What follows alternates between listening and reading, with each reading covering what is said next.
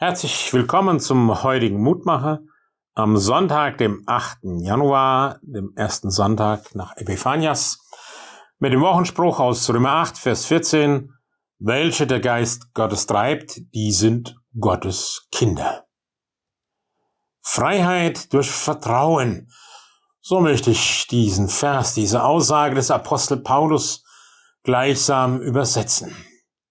Es geht um die Beziehung zwischen uns und Gott, oder besser gesagt, die Beziehung zwischen Gottes Geist und unserem Geist. Anders formuliert, zwischen der Lebendigkeit Gottes und unserem inneren Leben, unserem Denken und Fühlen.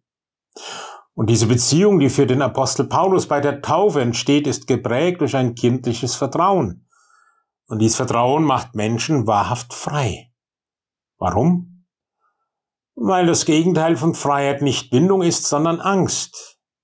Die Lebensangst ist es, die den Menschen wirklich knechtet. Die Angst zu versagen, nicht zu genügen, das Leben irgendwie zu verpassen.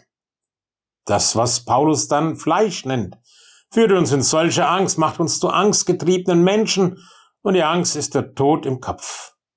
Wer vertrauen kann, ist dagegen wirklich frei.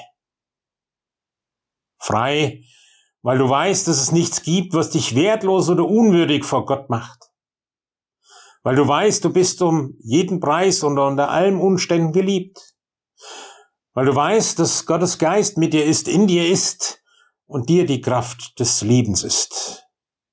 Das ist die Hoffnung des Apostels Paulus. Das ist der Zumutung seines Zuspruchs, dass wir leben aus diesem Geist der Freiheit und gepflegt wird er im Beten, in der ständigen Bindung, Rückbindung an diesen Gott mitten im Alltag. Das Beten ermöglicht uns im Alltag immer wieder Freiheit, weil dann Gottes Geist der Liebe uns durchdringen kann und uns neu auf die Bahn bringen kann.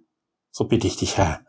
Schenk mir auch in diesem neuen Jahr immer wieder die Erfahrung der Freiheit durch deinen Geist, der Freiheit in der Rückbindung an dich. Schenk mir neu eine Liebe und Freude an der Stille, an den kleinen Momenten des Betens, wo ich mich rückbinde an dich und so die Befreiung deiner Liebe erfahren kann.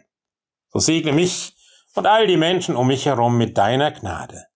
Amen. Es grüßt aus Bicken, Ihr Roland Friedrich Pfarrer.